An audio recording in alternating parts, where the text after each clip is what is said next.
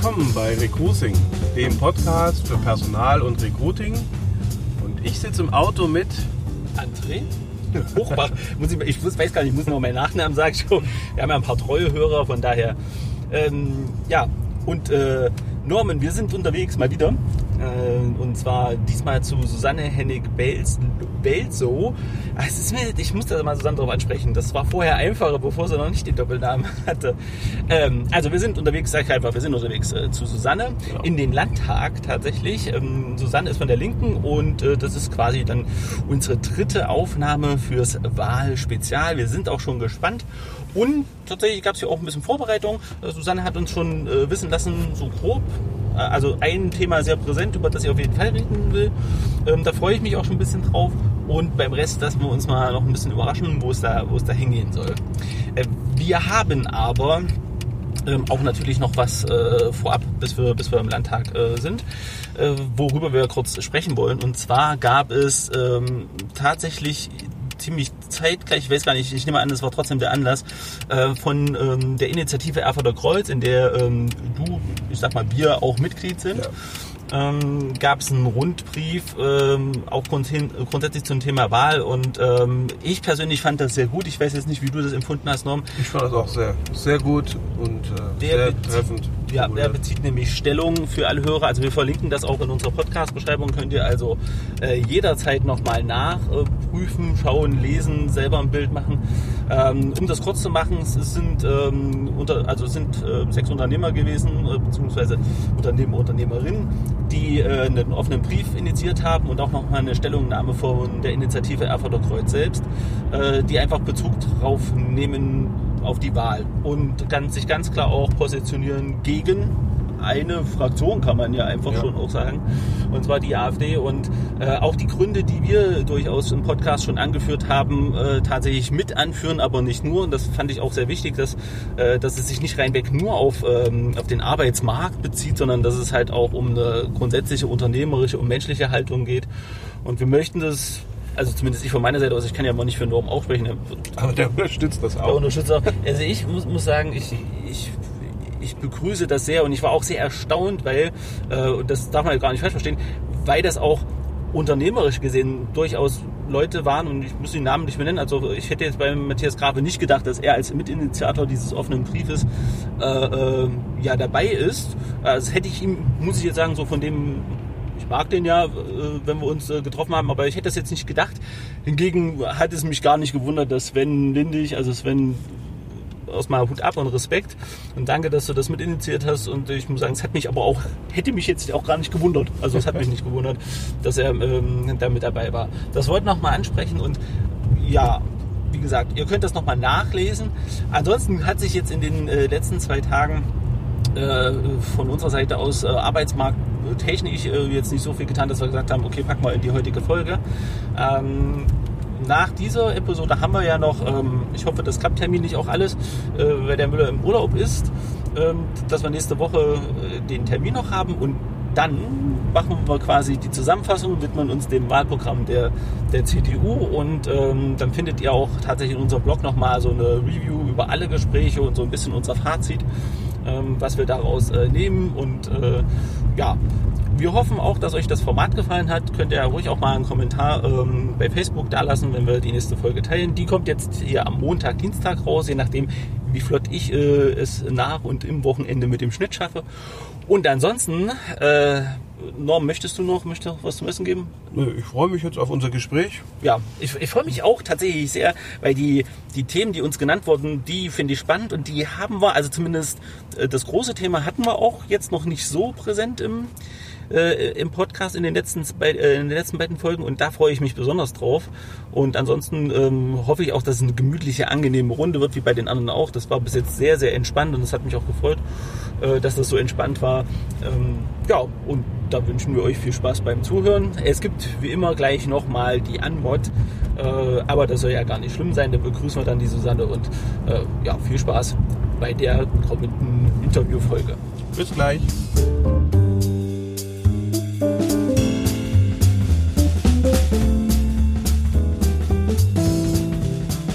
Willkommen bei Recruiting, dem Podcast für Personal und Recruiting. Ja, heute zu Gast bei den Linken und äh, ich übergebe gleich mal das Wort an den André. Wie immer, Norman. Was ich heute übrigens auch nicht vorgestellt, schon im Auto nicht, habe mal vorhin noch festgestellt. Ähm, Norman ist natürlich äh, äh, wieder mit dabei. Und äh, wir sind heute bei äh, Susanne und freuen uns auch auf äh, einen regen Austausch, ein, ein interessantes Gespräch zum Thema Arbeit, Arbeitsmarkt, alles, was damit zu tun hat. Ähm, da haben ja die anderen auch schon ein bisschen vorgelegt, was man als Thema da so abgrasen kann. Und was uns interessiert, ist, wo legt ihr als Linke den Fokus drauf und auch speziell du? Und ähm, was können wir in der nächsten Legislatur von euch erwarten? Das war jetzt äh, eine sehr konkrete Frage, finde ich.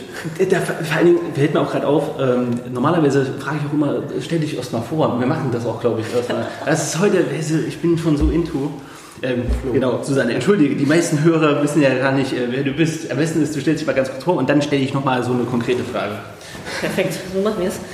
Also ich bin Susanne, Susanne Hennig-Welso, die Fraktionsvorsitzende und Landesvorsitzende der Linken in Thüringen und habe äh, das große Privileg, hier faktisch auch schon seit fünf Jahren mitregieren zu können. Und deswegen freue ich mich heute auch, dass wir über ein paar Sachen sprechen, was wir gemacht haben, wo wir hinwollen.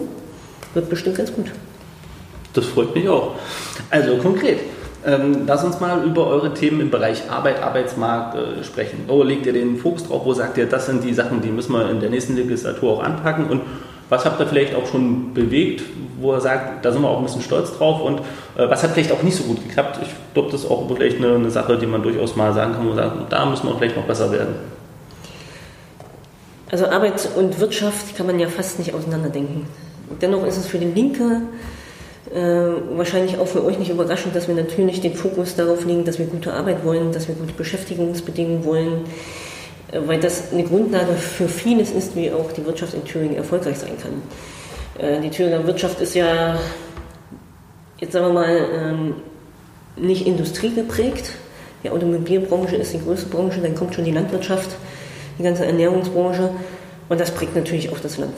Und grundsätzlich muss man ja auch dazu wissen, wenn wir über Landespolitik bei Arbeit und Wirtschaft denken, wir haben in Thüringen, glaube ich, 90 Prozent der Unternehmen, die unter 10 Mitarbeiter haben. Das heißt, wir reden hier aber also auch über eine kleine und mittelständische Struktur, ähm, die nochmal eine ganz andere Wirtschaftspolitik notwendig macht, als äh, ich hätte jetzt nochmal 50 Großkonzerne mehr im Land.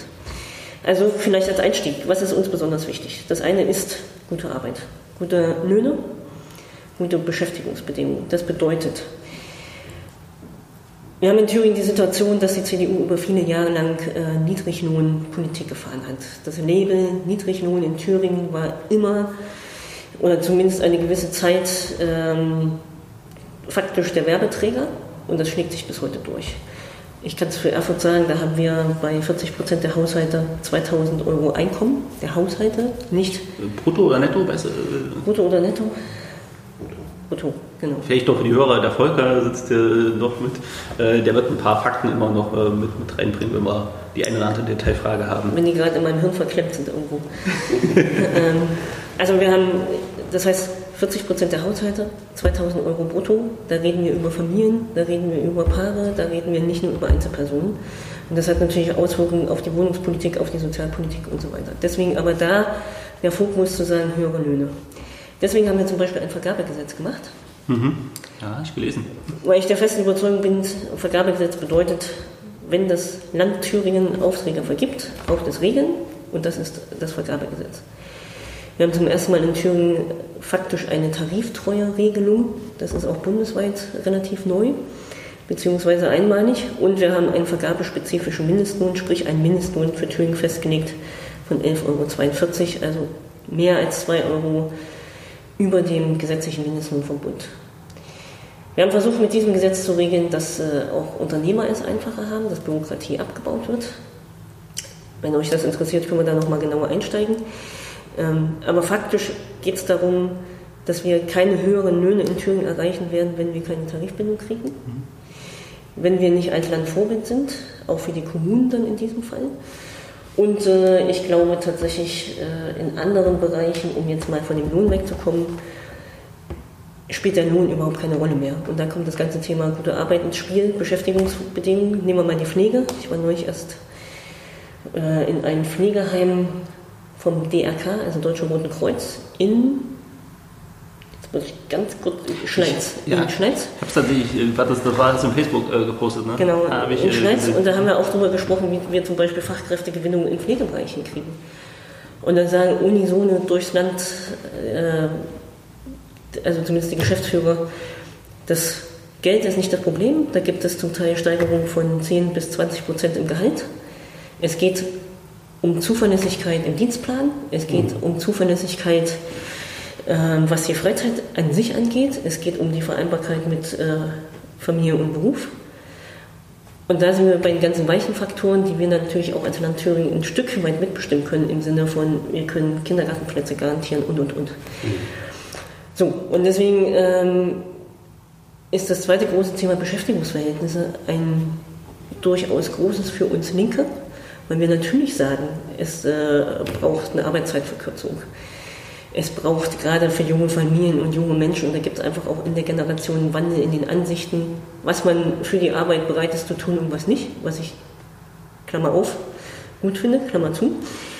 Äh, und was ja zum Teil auch durch gewerkschaftliche Kampagnen äh, unterstützt wird. Also IG Metall zum Beispiel 28 Stunden Woche und und und.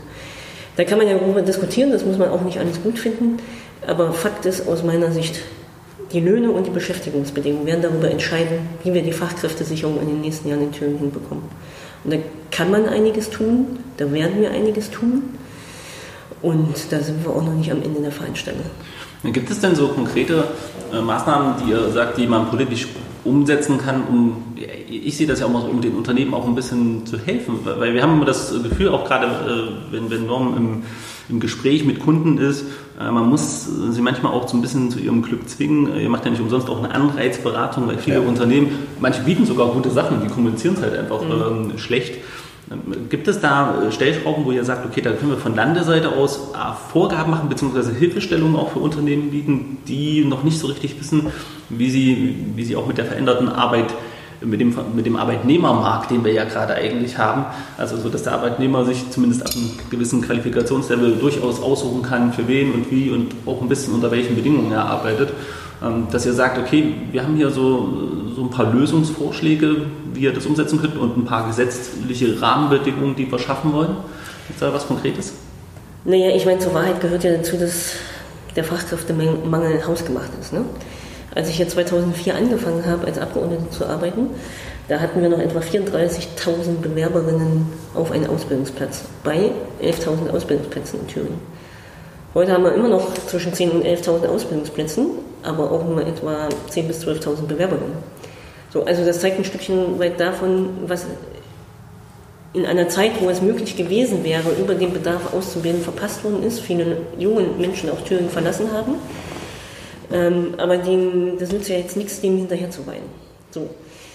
Wir werden die Situation haben, dass wir, ich glaube, bis 2040 300.000 Fachkräfte brauchen in Thüringen. Und da sind natürlich die Unternehmerinnen im stetigen Konkurrenzkampf mit Pfleger, mit Lehrerinnen, mit Polizistinnen, im öffentlichen Dienst generell äh, kann man jetzt durchdeklinieren. Das heißt, man braucht irgendwie eine gute Strategie, die man nur zusammen finden. Was kann das Land tun?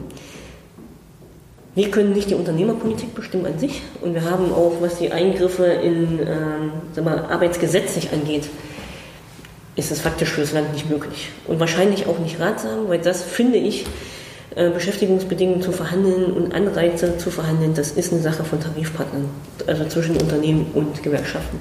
Was wir aber tun und tun können, beginnt bei dem ganzen Thema Bildung. Ich meine, wir haben jetzt zwei beitragsfreie Kindergartenjahre beschlossen und nicht, weil wir finden, das ist jetzt äh, einfach nur eine gute Idee, sondern weil es um den Zugang zur Bildung geht und damit natürlich auch von Anfang an äh, jeder und jede eine Chance bekommen soll, den höchstmöglichen Abschluss zu kriegen. Und das bedeutet natürlich auch frühkindliche Bildung zu stärken.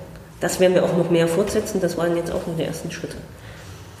Mit einem Schulgesetz versuchen wir jetzt, die Lehrerinnen, die wir haben, vor die Schüler zu bekommen, damit wir Unterrichtsausfall tatsächlich zurückdrängen. Wir haben die Sozialarbeiterinnen ähm, massiv aufgestockt und ins Gesetz aufgenommen, dass auch da, also in der Schule schon äh, eine Beratung erfolgen kann, möglicherweise Eigenprobleme. Was äh, Unternehmerinnen auch gern vergessen, dass wir natürlich auf die Ru- Berufsbildungsstruktur bezahlen, ne? also alles, was Berufsschule angeht. Die Lehrerinnen, die Ausbildung, äh, die Gebäude, auch das ist ja alles öffentlich finanziert. Auch das gehört natürlich dazu, Unternehmern Fachkräfte zu, sichern. Ganz konkretes Beispiel, Azubi-Ticket. Ja, mein Lieblingsthema. Ja, aber das äh, Reisen durch, also was heißt das Reisen, aber tatsächlich den Azubis auch zu ermöglichen, in Thüringen mobil zu sein. Ich finde, das ist noch in Kinderschuhen, das geht noch viel besser. Ich würde da auch, ich würde da auch gerne einhaken. Das ist so ein Thema, wo, wo wir auch jetzt äh, tatsächlich schon ein paar Mal äh, außerhalb der Politikreihe gesprochen haben. Ähm, wie, ist, wie ist denn das? Ähm, ich habe das immer schon mal angesprochen. Die Studierenden schaffen es eigenverantwortlich in den Verhandlungen, halt das Ticket ich glaube, das ist, kommt auf die Hochschule an, aber es sind so 80 Euro im Semester und dann kann man in ganz Thüringen fahren. Es ist zwar nicht das Gleiche, weil man nicht in jeden, jeden Ort fahren kann, aber so ein bisschen angelehnt. Und ähm, jetzt sitzen die Unternehmer, die Unternehmensverbände, die Politik zusammen und noch ein paar andere Kandidaten und, und man schafft ein Ticket, wo man 50 Euro im Monat im Abo-Modell ähm, als Auszubildender, der es manchmal wirklich nicht leicht hat, das überhaupt aufzubringen, das Geld, äh, bezahlen muss. Ähm, Seht ihr eine Chance, dass wir in sehr absehbarer Zeit die, die Azubis davon befreien können? Tja, es ist ganz einfach. Wenn sich die Wirtschaft beteiligt, brauchen die Azubis keine 50 Euro zahlen. Okay. Also zur Wahrheit gehört einfach, dass die, das Azubi-Ticket durchs Land getragen wird und durch die Azubis. Und die Wirtschaft, die es immer gefordert hat, also ich sage die Wirtschaft, es gibt nicht die Wirtschaft, aber wir wissen, was wir meinen, sich bis heute einer Gegenfinanzierung verweigert. Okay, ist, ist krass, weil ich muss ganz ernsthaft sagen, äh, uns wurde zum Beispiel im Gespräch äh, mit, mit, Thomas Kemmerich äh, gesagt, dass die das sofort mitfinanzieren würden. Ja, sollen sie machen. Vielleicht äh, nach der Wahl nochmal zusammensetzen, auf die Aussage äh, festnageln, wurde uns äh, so gesagt und ich, ich ehrlich gesagt kann das nur begrüßen, weil es wäre eine Möglichkeit. Wir haben ja auch das Problem, da, du hast gleich das nächste noch mit angesprochen, es ganz viele Sachen im Bereich Bildung, das ist ja so, ich liebe dieses Thema. Ähm, die Berufsschulen. Wir haben ja das Problem, dass äh, wir für viele Berufsausbildungen die Jugendlichen quer durch ganz Thüringen jagen müssen. Ähm, seht ihr da eine Chance in, nächsten, in der nächsten Legislatur, ähm, das zu verbessern, die Situation zu verbessern? Nee, wir haben ja in dieser Legislatur schon eine neue ähm, Struktur der berufsbildenden Schulen auf den Weg gebracht. Und das ist auch nicht ganz einfach, weil der Träger der Beruf, oder die Träger der berufsbildenden Schulen sind die Landkreise oder kreisfreien Städte. Das heißt, bei jeder einzelnen Veränderung verhandeln wir auch mit dieser Ebene. Und das, was als Berufsschule jetzt auf dem Tisch liegt, ist das Geeinte. Mhm. Dazu kommt natürlich, dass ähm, wir tatsächlich aufgrund, sagen wir mal, wenn wir 10.000 ähm, Auszubildende pro Jahr haben, die anfangen, dann ist das natürlich am Ende extrem wenig auch für Thüringen. Und wir müssen einfach bestimmte Standorte konzentrieren. Jetzt bin ich ja dafür, dass man sich das auch nochmal anguckt, weil nach fünf Jahren muss man auch mal gucken, hat das so funktioniert, wie es ist. Aber ich glaube, es war, wäre fahrlässig zu versprechen, dass jetzt hier keiner mehr fahren muss, weil das faktisch nicht möglich ist. Und wir haben ja auch Ausbildung, Lauscher, die Glasbläser, ne? alles sowas steht halt auch auf der Kippe. Und wenn man so spezielle Ausbildung hat, macht man die natürlich auch nicht in Erfurt, sondern zum Beispiel in Lauscher. Und Deswegen ähm, ist das keine ganz einfache Entscheidung gewesen damals, aber im Sinne davon, dass überhaupt die entsprechende Ausbildung angeboten werden können, entsprechende Klassen zustande kommen. Also wir sind bei 15 Schülern pro Klasse. Mhm. Ne? Das ist äh hatten wir uns damals gewünscht. Wir hatten ja damals ja, genau. äh, zu tun. Da haben wir darum gebeten, dass die Klassengrößen ja. reduziert werden. Jetzt haben wir das Problem, dass sie fast schon zu klein sind, damit Unterricht stattfinden kann. Genau. Das ist also ein sehr komplexes Problem, aber angucken werden wir uns das auf jeden Fall nochmal. Mhm. Ähm, lass uns mal noch, noch kurz bei Bildung bleiben, äh, weil das so Du hast ja gesagt, das ist ja auch so wichtig, gerade für den Arbeitsmarkt. Äh, wir haben immer wieder das Thema Digitalisierung bei uns und ähm, es ist ja auch gerade so, dass verschiedene Projektansätze äh, im Bereich ähm, digitale Schule laufen. Ich bin bei vielen immer sehr kritisch, wenn es um Digitalisierung in Schule geht, also einfach, wie wir es umsetzen, was für Pläne es gibt. Ähm, wie siehst du das? Äh, ist das was, wo ihr sagt, okay, dann haben wir ein gewisses Ziel? Welches Ziel wäre das? Ähm, der Minister Holter hat da ja ähm, das, wie heißt das, äh, Projekt Digitale Pilotschule angestoßen. Ähm, wie ist da eure Einschätzung ähm, tatsächlich, ja, auch aus ganz persönlicher Sicht? Was würdest du da vielleicht noch machen oder sagst du, hm, ich würde es jetzt gerne angucken, wie es gerade läuft und dann nach dem Projekt entscheiden, was, was die nächsten Schritte sind? Also ich habe ja einen eigenen Fünfjährigen zu Hause und erlebe, wie der mit dem Pad, mit dem Telefon, was auch immer umgeht. Und wenn ich mir jetzt vorstelle, er, käme in eine nicht digitale Grundschule im nächsten Jahr und soll jetzt mit Zettel und Stift ausschließlich arbeiten, was natürlich dazu gehört, keine Frage, das wäre faktisch ein Bruch in seiner, also in, in seiner Lernkultur auch. Ne? Mhm. Ähm, so, das ist meine persönliche Erfahrung. Das Zweite, uns muss es ja erstmal gelingen, den Breitbandausbau so weit voranzutreiben, dass tatsächlich jede Schule ähm, WLAN, Internet, was auch immer hat. Und das so, dass es äh, auch für alle nutzbar ist und nicht irgendwie quasi Mittelalterniveau hat. Und das ist auch nicht ganz einfach, weil wir da die Telekommunikationsunternehmen brauchen, weil wir da auch die Landkreise brauchen, die alle Anträge, die Tür gestellt hat, liegen zur Genehmigung vor und sind, glaube ich, auch genehmigt. Dann brauchen wir dazu die Bauträger, es muss ja auch irgendwer noch die Kabel reinbuddeln. Und das ist alles im Komplex auch nicht ganz einfach, wie ich mir das wünsche. So, also der erste Schritt, eine Schule anbinden. Der zweite Schritt, das haben wir auch schon gemacht, ähm, die Weiterbildung für Lehrerinnen und Lehrer da voranzutreiben und beratend auch als Landesregierung, sprich Bildungsministerium, äh, tätig zu sein. Das haben wir erst auch mit dem Haushalt 2020 nochmal gestärkt. Äh, und der dritte Punkt ist, ich bin der festen Überzeugung, die Zukunft der Bildung ist digital auch in Schulen. Und das muss auch für die nächste Legislatur Schritt für Schritt für Schritt weiter ausgebaut werden. Und dann müssen wir möglicherweise auch gar nicht mehr so viel über Lehrermangel reden oder über kleine Schulen, weil natürlich auch ein ganz anderes Arbeiten möglich ist. Mhm. Und deswegen finde ich, ist nicht nur für die Bildung die Digitalisierung äh, zukunftsentscheidend, sondern auch tatsächlich für die Struktur von Bildung und von, von Lernkultur an sich. Also es wird eines der größten Themen, wo wir tatsächlich auch in Thüringen noch in den Kinderschulen sind, was mit Grundvoraussetzungen zusammenhängt. Ähm, wir haben ja mal als Linke gesagt, noch vor fünf Jahren, jedem Kind das eigene Pad. Das hat natürlich auch eine soziale Komponente. Und da braucht man halt alle Beteiligten, beteiligten Kommunen, Eltern, Land, um da auch den großen Wurf zu machen. Du hast gerade nochmal den, den Lehrermangel angesprochen und mhm. ähm, ich möchte da auf ein ganz konkretes Thema kommen, äh, die Ausfallstunden. Ärgert es euch sehr, dass die CDU aktuell mit dieser Kampagne eine Million Ausfallstunden argumentiert, weil, und äh, wir haben das auch vorhin noch mal im Auto äh, kurz besprochen, äh, die äh, online ja durchaus auch äh, in der Kampagne auf Facebook festgestellt wird, im Moment mal, als die Planung dafür war, gab es eine andere Landesregierung. Ärgert euch das, dass man euch mit verschiedenen Punkten, die vor eurer Zeit waren, ähm, konfrontiert und das euch quasi, ich will sagen, in die Schuhe schiebt, aber euch da in die Verantwortung nimmt? Ehrlicherweise ärgert mich das nicht, sondern es belustigt mich eher. Auch wenn das Thema dazu nicht einlädt, sich darüber äh, schlapp zu lachen. Aber was macht denn die CDU? Die prangert einen Zustand an, was wir alle anprangern. Ja? Das ist ja nicht so, dass sich irgendwer von uns mit Unterrichtsausfall zufrieden gehen würde. Hat aber gleichzeitig keine einzige Lösungsidee.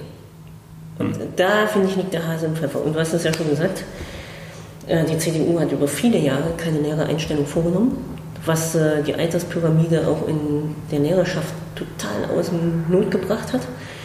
Dann gab es das Floating-Modell, das hatten damals Gewerkschaften verhandelt, ähm, als wir faktisch sehr, sehr viele Lehrer ha hatten. Ich würde nie von einem Überhang reden, weil es einfach falsch ist. Kein Lehrer ist zu viel am Ende. Die dann ähm, tatsächlich äh, über viele Jahre auf Gehalt verzichtet haben, um jetzt wieder oben anzukommen. Das hat aber auch dazu geführt, dass keine jungen Lehrerinnen eingestellt worden sind.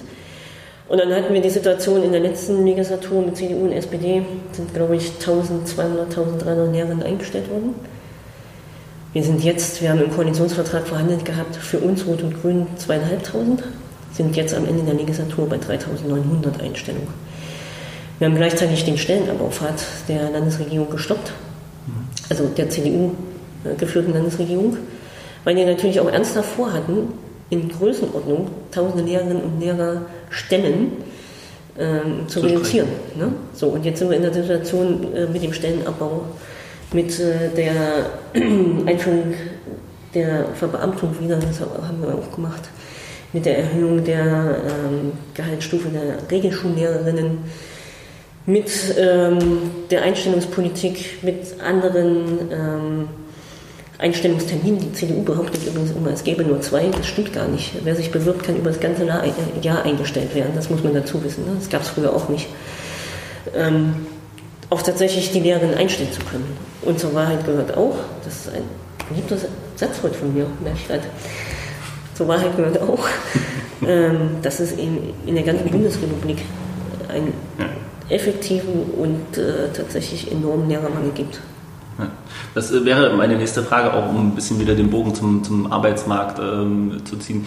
Ähm, Berlin stellt massiv Quereinsteiger ein, das verschärft in vielen Bereichen, weil machen wir uns nichts vor, als Quereinsteiger im, im Bereich Lehrer muss man ja auch ein gewisses, ähm, einen gewissen Bildungsgrad mitbringen, ein gewisses Leistungsportfolio. Ähm, verschärft das nicht zusätzlich den, den Fachkräftemangel? Ist das nicht ein Problem, wo, wo ihr sagt, ah, wir kämpfen da also nicht nur, äh, nicht nur ähm, ja, gegen das Lehrerproblem an sich, sondern wir kämpfen da auch noch gegen den grundsätzlichen Markt, der, der gute Leute braucht, gut ausgebildete Leute? Naja, es ist mein, wenn du eine Tischdecke hast, die zu kurz ist, kannst du jetzt an einem Ende ziehen, dann hast du das andere frei. So, also die Situation haben wir ja tatsächlich. Das ist ein schönes Bild. ich mag das. Und ähm, das, aus bildungspolitischer Sicht würde ich sagen, gibt es bei Seiteneinsteigern andere Probleme, als dass sie äh, in der Industrie, in der Wirtschaft sonst wo fehlen. Mhm. Ne? Also geht es dann um die pädagogische Befähigung, die ja fast alle auch noch nachholen und machen müssen. Ne? Da geht es natürlich auch darum, also Mathematik studiert zu haben, ist nicht gleich Mathematik lehren können. Ne? So, also das muss man sich eher anschauen. Und trotzdem ist es eine der Möglichkeiten, den Fachunterricht abzudecken. Und da muss man die Möglichkeit als Land, wir machen das ja auch in Thüringen, im berufsbildenden Bereich ist es übrigens noch viel krasser, ähm, dass wir das machen. Okay. Das müssen wir dann tun. So, und was machen wir, um sagen wir mal, im Pflegebereich, im Industriebereich auch Fachkräfte zu gewinnen? Der Ministerpräsident fliegt nach Vietnam zum Beispiel und versucht, Fachkräfte nach Thüringen zu gewinnen. Oder zukünftige Fachkräfte. Das ist ein ganz großes Thema. Eine echte Willkommenskultur hat auch was damit zu tun, dass man den Leuten ja auch eine echte Chance gibt. Und das ist für uns nur nützlich. Ist nicht mein Lieblingsargument, ja. Aber natürlich ist, äh, also sind wir, unsere Gesellschaft davon abhängig, dass Menschen zu uns kommen, die nicht in Deutschland geboren sind. Da sprichst du, äh, sprichst du schon das nächste Thema an, tatsächlich, über das äh, auch wir öfter sprechen. Ähm, und da kommen wir auch zu dem ja, unliebsamen Thema AfD. Ähm, Norm stellt immer wieder fest, wie, oder Norm besetzt ja ganz oft Stellen auch im medizinischen Bereich und auch mit ausländischen Fachkräften. Und äh, wir haben in den letzten Folgen auch immer wieder gesagt, wie schwierig das ist, äh, in letzter Zeit tatsächlich die Leute dazu zu bewegen, weil es gerade wegen der politischen Situation, die wir hier haben, äh, durchaus äh, Vorbehalte gibt. Und ähm, wie seht ihr das? Ähm, gibt es von eurer Seite aus kommunikative Strategien? Ähm, wie werdet ihr euch arrangieren? Ich meine, die Prognosen sind ja relativ eindeutig, in welche Richtung es geht. Ähm, wo seht ihr Ansatzpunkte, wie man da, ja, wie man da vielleicht Fuß fassen kann? Also wir brauchen die ausländischen Fachkräfte, da müssen wir nicht drüber reden. Wir haben ja. geguckt, ich glaube bis 2050 ähm, schrumpft die Bundes, äh, Bundesbevölkerung um, äh, selbst bei, starken, bei starker Zuwanderung um 10 Millionen. Ja, also das heißt von 82 Millionen auf knapp 73. Äh, also wir brauchen die Menschen. Und äh, wie äh, seht ihr Ansatzmöglichkeiten? Dass ihr keine Patentlösung habt, das ist, ist ja logisch, aber wo seht ihr Ansatzmöglichkeiten? Wie kann man argumentativ ähm, dagegen steuern und vor allem das Land attraktiv halten, damit wir diese dringend benötigten Fachkräfte aus dem Ausland auch rekrutieren können? Ich würde es mal so ein bisschen abkoppeln erstmal. Also das Thema der, des erstartenden Rechtsextremismus haben wir ja nicht nur in Deutschland, sondern in Europa und weltweit. Und äh, dass da offensichtlich von der gesellschaftlichen Linken auch eine große, starke Idee mit großen, starken äh, Bewegungen fehlt, gehört dazu, wenn wir uns das Problem Rechtsextremismus angucken. Ähm, in Thüringen wissen wir seit Beginn des Thüringen-Monitors, also der Studie der äh, Friedrich-Schiller-Universität Jena, die seit 15 Jahren gemacht wird zu den Einstellungsmustern der Thür Thüringerinnen, ähm, dass wir ein Potenzial von etwa 20 bis 25 extrem rechten Einstellungsmustern bei Menschen in Thüringen haben. So. Dann gab es die Gründung der AfD, bei der NPD und ähnliches hat das nicht in dem Maße ähm, verfangen. Aber mit der Gründung der AfD, mit der scheinbaren Seriosität haben die, die Menschen natürlich auch jemanden gefunden, wo sie sagen, dem gebe ich meine Stimme und die soll mich vertreten. Dazu kommt, dass die großen Parteien in Deutschland und auch die Regierungs, Entscheidungen in der Bundesrepublik in den vergangenen Jahren auch gezeigt haben, dass der Druck von rechts funktioniert hat. Wir brauchen uns nur die Asylverschärfung anschauen über die Jahre. Und dass wir jetzt diskutieren, ob Menschen im Mittelmeer ertrinken dürfen, ja oder nein, halte ich für eine also beispiellose Unmenschlichkeit, die ich mir nie habe vorstellen können, dass wir das in Deutschland äh, so führen. So, diesen Zustand haben wir. Wie sieht es aus in Thüringen? Wir haben eine Landesregierung, die klare Haltung beweist. Wir haben einen Ministerpräsidenten, der nie in seiner Haltung gewackelt hat und das auch weiter nicht tun wird. Und das ist schon mal der erste Punkt, um zu sagen, es braucht eben auch Haltung als Vorbild. Ähm, das Zweite, natürlich sind wir permanent im Gespräch und natürlich äh, würde ich immer sagen, die beste Antwort auf die AfD ist, gute Politik zu machen. Gleichzeitig sage ich, wir haben fünf Jahre gute Politik gemacht und die Ergebnisse lassen sich auch sehen und da müssen wir auch viel mehr drüber reden. Und trotzdem haben wir den Anteil, den ich vorher beschrieben habe, 20 bis 25 Prozent die AfD wählen. Ich war gestern erst im Haustürwahlkampf, macht eine Frau die Tür auf, ja, sie wählt sowieso die AfD und ich frage, warum? Ja, ich bin da einfach überzeugt. Und dann hatte ich meinen Direktkandidaten von vor Ort dabei, aber einen Direktkandidaten oder eine AfDler selber haben sie noch nie gesehen, oder? Also wir sind ja wesentlich persönlich vor ihrer Tür. Na, ich bin heute erst eingezogen.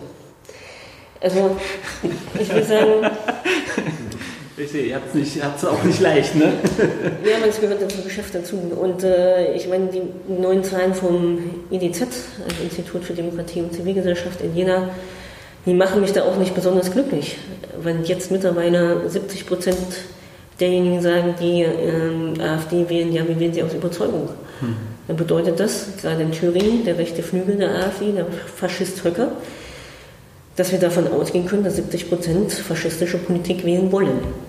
So, und äh, deswegen, ich glaube, deswegen finde ich es total gut, wenn zum Beispiel Unternehmer sagen, das, was die AfD macht, geht nicht. Weil wir als Politik allein können es nicht regeln. Wir brauchen Leute, die Haltung beweisen, die klar sagen, das will ich nicht, das will ich nicht in diesem Land und das ist auch nicht mein Land, so wie die AfD das beschreibt. Oder große Bündnisse wie hier zum 1. Mai, als 10.000 Leute hier gestanden haben und echt eine Party gemacht haben und ein Straßenfest und gesagt haben, das ist das, was wir uns für Thüringen vorstellen und nichts anderes. Und das muss man, glaube ich, immer wieder machen. Kriegt man die Leute vielleicht ähm, gerade auch mit dem Thema Arbeit überzeugt? Weil äh, das, was uns auch tatsächlich, wo wir ein bisschen Unverständnis, was heißt Unverständnis, was wir nicht nachvollziehen können, ist, ähm, nachweislich schaden wir unserem eigenen Arbeitsmarkt damit. Und dann kriegen, kann man dieses Thema nicht tatsächlich aufgreifen, auch politisch, um den Leuten klarzumachen, ja, ihr wollt ja hier Verbesserungen, ne? auch gerade äh, was, was Lohn angeht, gerade was die Arbeitsverhältnisse angeht, ähm, ist aus Faktengründen so und so nicht mit denen zu machen. Geht das oder nennt man da. Ich will ja mal sagen, warum ich es schwierig finde. Das eine ist natürlich, dass ich der Auffassung bin, dass alle Menschen gleich sind und jeder und jeder überall auf der Welt leben dürfen sollte. Egal, woher man kommt und und und. Wenn du jetzt mit dem Arbeitsmarktinstrument kommst, also oder Argument, wenn du den Thüringern vermitteln willst, hey, aber wir brauchen sie doch, weil wir sonst nicht, also die, die Gesellschaft leben können, die wir wollen, dann ist das natürlich ein schwerwiegendes Nützlichkeitsargument. Was ich immer ein bisschen schwierig finde. Es stimmt natürlich. Natürlich wird jeder Einzelne, der zu uns kommt und uns unterstützt als syrischer Arzt, als kurdischer Busfahrer, was auch immer, wird helfen, unsere Gesellschaft so zu stützen, wie sie ist. Aber ich finde, das darf nicht das Argument sein, zu sagen, deswegen sind Menschen, die nicht aus Deutschland kommen, gut. Hm. Verstehst du?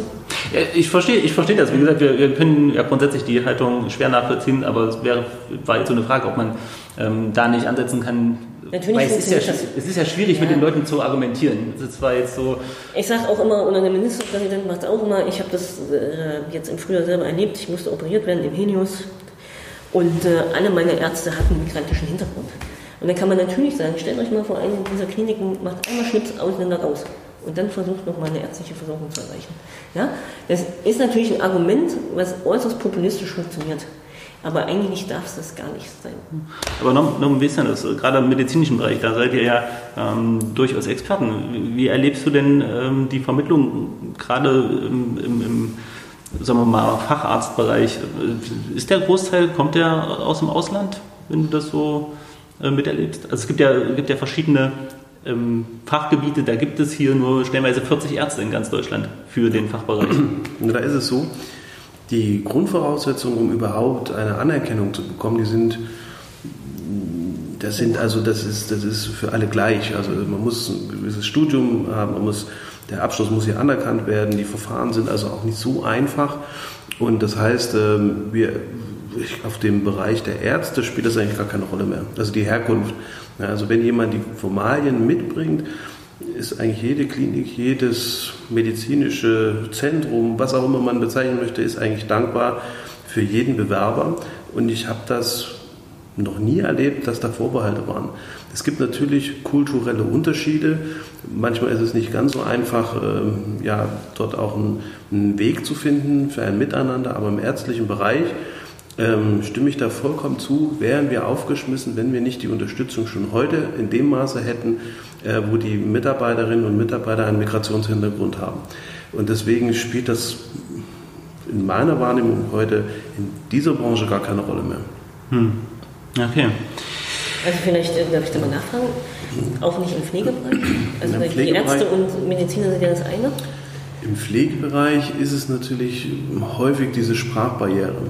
Da ist es eben so, dass wenn man gepflegt werden muss, gibt es ein paar Vorbehalte, ich sage jetzt mal auch bei den, ich nenne das jetzt mal bei den Senioren, die einfach sich manchmal nicht verstanden fühlen und damit unsicher, unsicher werden und einfach ja vielleicht äh, auch spüren, dass sie sich vielleicht nicht mehr so artikulieren können und also der, der zu Pflegende und damit Angst hat, dass ja vielleicht der, die Pflegefachkraft vielleicht ihn nicht so verstanden hat. Also das mag sein, aber ich glaube, wenn man sich hier nicht öffnet, auch als ja, Pflegeeinrichtung, äh, man wird die Leute nicht mehr so finden. Und das ist, also ich sehe da diese Vorbehalte nicht.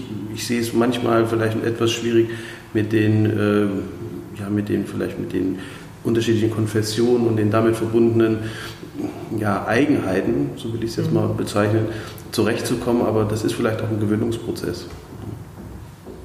Ja, du doch. Ich finde das ja schön, wenn mal jemand anders dann nur um Nachfragen. Ansonsten würde ich tatsächlich mal äh, einen kurzen Schwenk in einen anderen Themenbereich machen. Und zwar, ihr wollt ja in der nächsten Legislatur, wenn es möglich ist, äh, ein Projekt starten zum Thema äh, Grundeinkommen. Ich sage das mal mit Absicht nicht bedingungslos, einfach aus mal Grundeinkommen. Erklär mal, was ihr, was euch vorschwebt, was ihr, was ihr vorhabt und eventuell auch, ähm, welche Chancen das für den Arbeitsmarkt halt bietet, wenn wir uns über die, die aktuelle Veränderung, gerade auch durch Digitalisierung von Arbeit, ähm, Gedanken machen.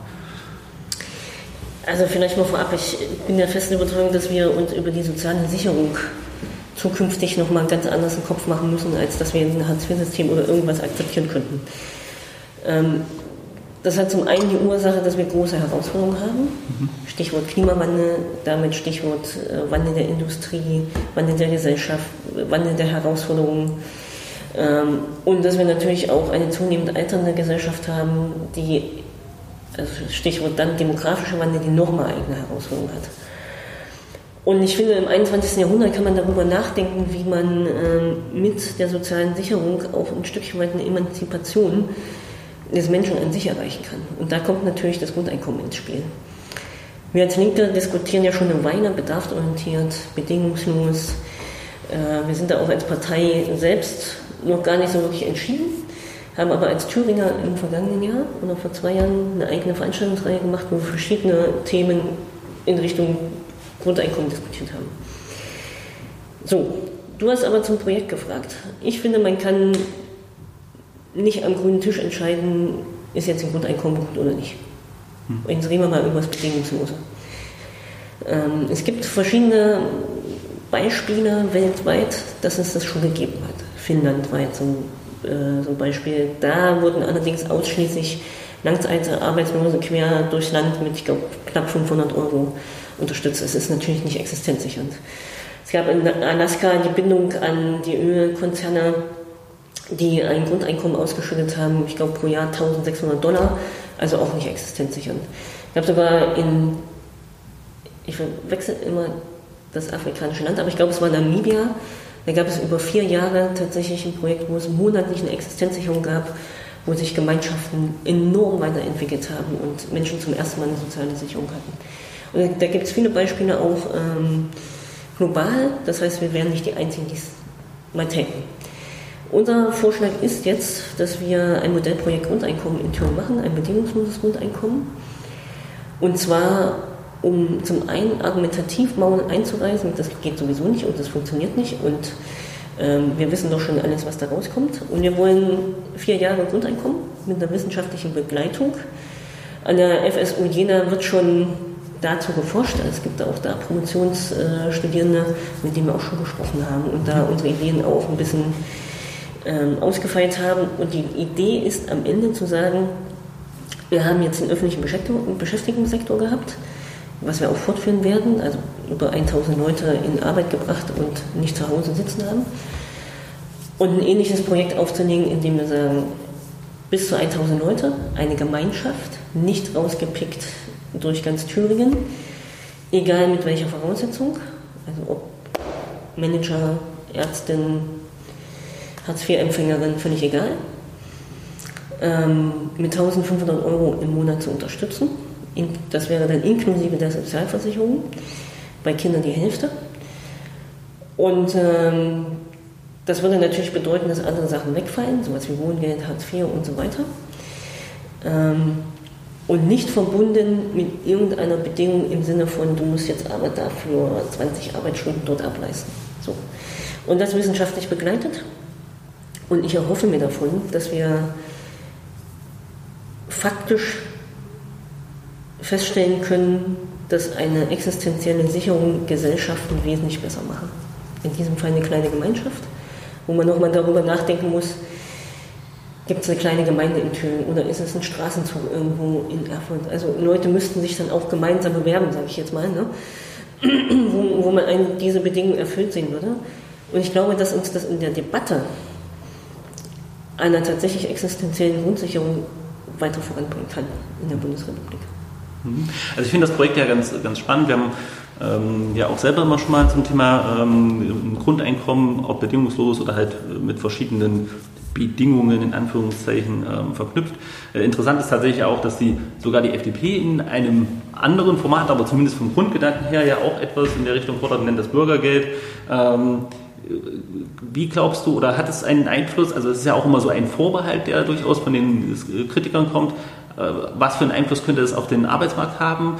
Ähm, gehen dann Leute plötzlich nicht mehr arbeiten, weil sie eine Grundsicherung haben? Oder glaubst du, es ist äh, eine Möglichkeit, tatsächlich auch mit modernen Arbeitsbedingungen ähm, ja, diese Absicherung zu schaffen und ähm, auch in Bezug auf Rente, Grundrente, das ganze Thema, was wir haben, ähm, ähm, Sicherheiten zu schaffen, wenn man es dann theoretisch im ganzen Bundesgebiet umsetzt? Oder von mir aus europaweit sogar? Ja, ich glaube, es ist eine große Chance. Also du hast ja vorhin auch äh, die Herausforderung im digitalen Bereich, also gerade die, die für sich zu Hause alleine sitzen und arbeiten, gesprochen glaube, es wäre eine große Chance, erstens eine gesellschaftliche Entwicklung zu erreichen und Menschen abzusichern, die ähm, ja, erstens keine Lobby haben, in keiner Gewerkschaft vertreten sind, weil es einfach schwierig ist. Ne?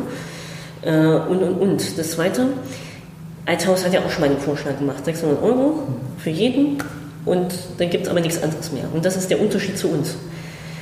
Ähm, wir wollen damit am Ende ja auch einen Wandel in allen sozialen Versicherungen, die wir haben, also von ähm, Gesundheit. Also, danke ja. Gesundheit, Arbeit äh, und so weiter.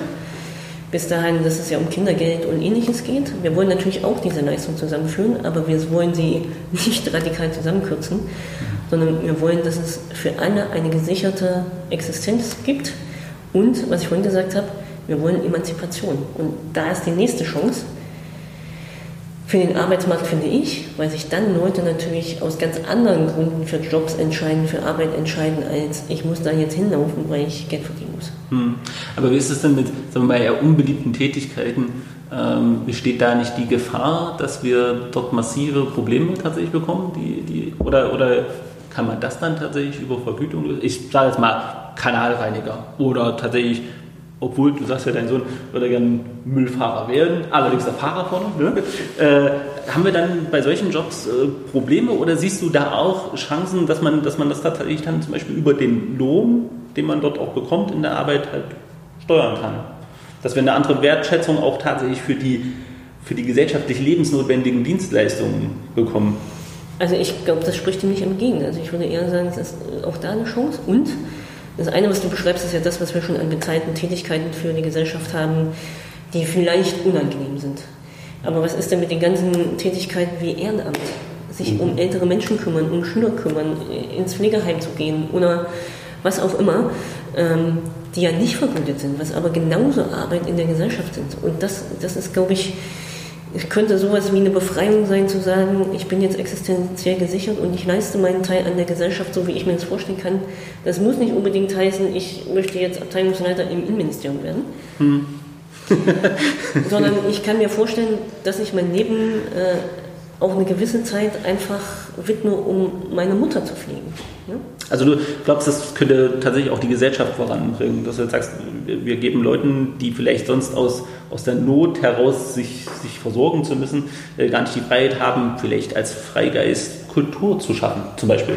Ja, ich meine, es ist ja insofern, wäre es ein, der Beginn eines Bruches mit dem Gesellschaftssystem, was wir kennen, weil das natürlich bedeutet, um es zu finanzieren, reicht es ja nicht, eine Sozialleistung, die wir haben, zusammenzuführen, sondern da müssen wir über ein anderes Steuersystem in, in Deutschland nachdenken und es vor allem umsetzen. Und das würde bedeuten, natürlich von denen, die den finanziellen Großteil haben, auch wesentlich mehr wegzunehmen. Wäre nicht eine Finanztransaktionssteuer? Das gehört dazu. Also es ist ja ein Potpourri von Möglichkeiten. Hm. Okay.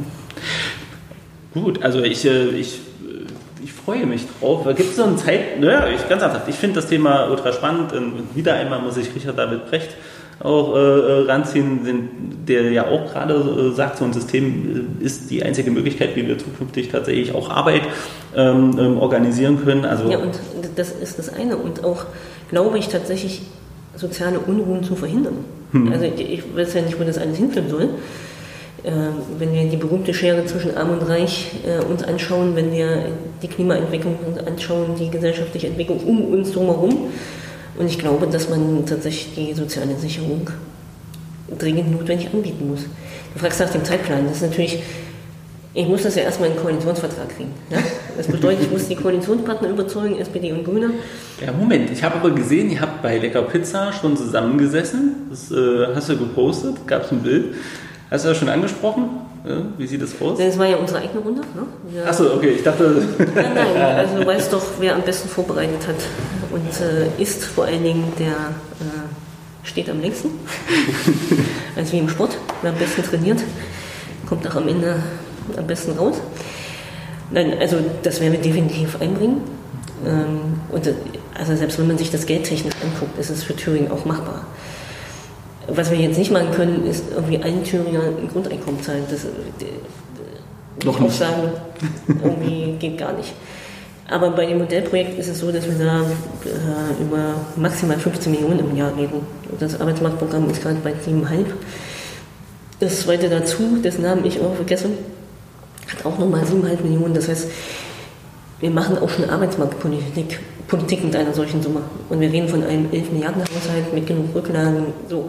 Also finanziell wäre es nicht das Problem, das Projekt umzusetzen. Ne? Okay. Ähm, vielleicht auch äh, mit Blick auf die Zeit, und du hast ja auch äh, noch Termine, ähm, noch so einen letzten Themen, äh, Themenbereich. Ähm, wir haben auch schon angesprochen Klimapolitik und das Thema ist ja zurzeit sehr präsent, unter anderem auch, äh, ich sag mal, dank der Jugendlichen von Fridays for Future. Wie siehst du das? Ist das nicht auch eine Chance, gerade in Bezug auf Arbeit, auf das wir uns ja in unserem Podcast immer ein bisschen fokussieren müssen, ähm, statt halt über, also nehmen wir mal das Klimapaket, statt über einen verspäteten Braunkohleausstieg zu reden, eigentlich äh, über die Förderung moderner ähm, Energietechnologien zu, zu sprechen, die wir hier auch rigoros zurückgefahren hatten. Also wir haben ja die Subventionen ähm, für die Photovoltaik gestrichen, haben damit auch eine Menge Arbeitsplätze in Kauf genommen, dass die hier gestrichen werden und subventionieren aber nach wie vor äh, alte Technologien, weil wir da über äh, in Gesamtdeutschland, glaube ich, 20.000 Arbeitsplätze halt reden. Wie, wie siehst du das? Ist das für Thüringen eine Chance zu sagen, es gibt ja auch die Debatte um die Windräder im Wald, ist das, ist das so eine, eine Chance zu sagen, wir können hier nicht nur ähm, klimapolitisch voranschreiten, sondern auch, den, auch gleichzeitig noch den Arbeitsmarkt stärken und Zukunftstechnologien hier ansiedeln? Das Thema ist ja ein komplexes und das wäre wahrscheinlich hm. ein Podcast selber wert. Ich würde das größer aufziehen als Thüringen, weil Thüringen natürlich Teil der Welt ist und äh, deshalb auch des globalen Kampfes gegen den Klimawandel und die Erderwärmung. Wir werden keine, keine echte wirksame äh, Klimapolitik auf die Kette kriegen, wenn wir nicht darüber reden, dass wir unser Wirtschaftssystem verändern müssen. Der Ruf immer nach Wachstum bedeutet eben auch, dass Ressourcen auch immer mehr zur Verfügung stehen müssen. Und äh, da liegt am Ende ja das Grundproblem, dass wir unseren Planeten verbrauchen. So. Aber ich, ich versuche es kurz zu machen.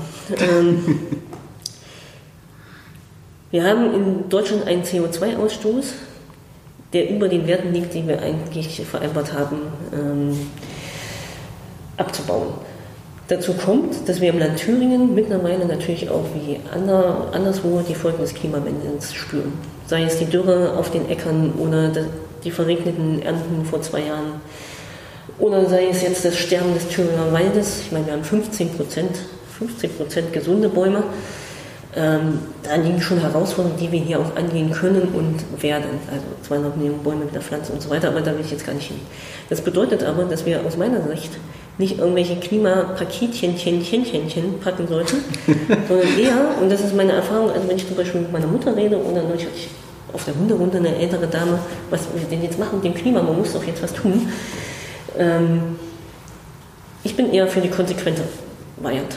Zu sagen, in zehn Jahren schaffen wir Schritt für Schritt für Schritt dies, das und jenes. Dass man das durchdekliniert, das muss eine Bundesregierung tun. Nicht eventuell machen wir das und dann, sondern dass man mit diesen Schritten und dieser Konsequenz auch jedem einleuchtend erklären kann, warum wir jetzt immer weitergehen. 2030 Kohleausstieg muss aus meiner Sicht sein. Ich halte 38 für viel zu lange, das sind immer noch elf Jahre der Kohleverstromung. Ähm, Verkehrswende. Also ich meine, jetzt machen die Autokonzerne Mimimi. Das Problem ist nur, wir haben ja selbst äh, Opel in Thüringen, in Westthüringen, dass mit dem Verpassen des Umstiegs auf andere Technologien und auch andere Motoren, also Verbrennungsmotoren, natürlich auch alle Zulieferer dranhängen. Hm. Das habt ihr, die Zahlen habt ihr bestimmt auch schon mal gehört. Sechs Siebte braucht es an Teilen für den Elektromotor und äh, entsprechende Fahrzeuge gegenüber den anderen und äh, klassischen Fahrzeugen praktisch. Und äh, auch da können wir als Land Thüringen zum Beispiel sagen, okay, wir machen Transformationsfonds, dass äh, zum Beispiel Zulieferer oder Industrie in die Lage versetzt wird, erstmal eine Anschubfinanzierung zu haben, neue Technologien für sich auch brauchbar zu machen und über die Zeit zu kommen. Mhm. Und dann können wir nochmal darüber diskutieren, ja, ist jetzt eigentlich der Elektromotor das Heil dieser Welt? Vermutlich nicht. So, also, und der nächste große Punkt, Agrarwirtschaft, Landwirtschaft. All das, was an Nitraten, an Düngemitteln auf den Äckern ist, schlägt sich natürlich auch nieder. Ja? Ähm, all das, äh, was ähm, unser Essen, unsere Ernährung ausmacht, hat viel mit Landwirtschaft zu tun. Und es ist eben auch die Landwirtschaft, die viel CO2 ausstößt, die viel ähm, sagen wir, Vergiftung und Verschmutzung der Umwelt zur Folge hat und damit natürlich auch unser Lebensgrundlage. Und es ist gar kein persönlicher Vorwurf an irgendeinen Bauern, das meine ich nicht. Also ich würde fast behaupten, wenn die es früher besser gewusst hätten, hätten sie es anders gemacht. Ne? Aber deswegen muss man auch da umsteuern. Das ist zum Beispiel bei uns, wo wir sagen, wir brauchen, jetzt sage ich mal, das sperrige Wort ein Agrarstrukturgesetz, was verhindert, dass sich Großkonzerne hier in unsere Betriebe einkaufen und die Flächen für irgendwas benutzen, aber nicht für eine ökologische Landwirtschaft. Mhm. Ja, dann hätten wir nämlich gar nicht mehr die Hand darauf. So, also das sind also kleine Instrumente, aber vielleicht als äh, zusammenfassenden Satz. Ich bin für den großen Hof, die zehn Jahre tatsächlich auch zu nutzen, aber das klar zu formulieren und klar die Schritte aufzumachen und ähm, als Politik tatsächlich die Aufgabe wahrzunehmen, die soziale Komponente eindeutig im Blick zu halten. Also wenn wir Braunkohle stoppen, nicht mehr abbauen, dann heißt das natürlich, dass wir ganze Landschaften umnaturieren müssen, dass wir ganzen, also ganze Gemeinschaften äh, andere Arbeitsplätze, Weiterbildung, äh, Existenzen anbieten müssen. Deswegen sage ich ja zum Beispiel für Westführung, was ich gerade beschrieben habe, na klar können wir was tun, wir können aber das Handeln der Wirtschaft nicht ersetzen. So, aber die soziale Komponente, die liegt äh, durchaus gerade bei uns im Blick. Du hast schon recht. Ist, äh, ich, ich, ich habe eigentlich habe ich noch 15 Fragen dazu, aber im, ähm, im Anbetracht der Zeit äh, verzichte ich mal drauf. Hast du noch ein Thema, wo du sagst, okay, das liegt mir aber noch am Herzen, das würde ich gerne noch, noch reinbringen, wo du sagst, oh, da müssten wir jetzt noch Ewigkeiten reden, weil es so viel ist? Na, ich finde, jeder sollte zur Wahl gehen. Jede einzelne Stimme ist wichtig. Sehr schön. Und egal, ob man jetzt äh, Bodo Ramelow gut oder schlecht findet, wird er es sein, der verhindert, dass Björn Höcke hier eine politische Bedeutung hat oder an dieser gewinnt. Und deswegen würde ich allen empfehlen, wählen zu gehen. Am besten aus dem Lager von Rot und Grün, damit Rot und Grün tatsächlich hier weitermachen kann und Bodo Ramelow weiter Ministerpräsident bleiben kann. Das wäre die letzte Botschaft, die ich so hätte. Sehr Heute. schön, sehr schön. Dann äh, bedanken wir uns äh, für deine Zeit, drücken auch äh, euch die Daumen, das machen wir für alle Kandidaten, mit denen wir sprechen. Ähm, und auch wir äh, sind natürlich ähm, ja, angehalten, unsere, unsere Zuhörer aufzufordern, zur Wahl zu gehen. Das ist uns auch ganz wichtig. Deswegen haben wir die Reihe auch gemacht. Und ähm, es war wie immer ein innerliches Blumenpflücken und äh, bis zur nächsten äh, Sendung. Vielen. Dank.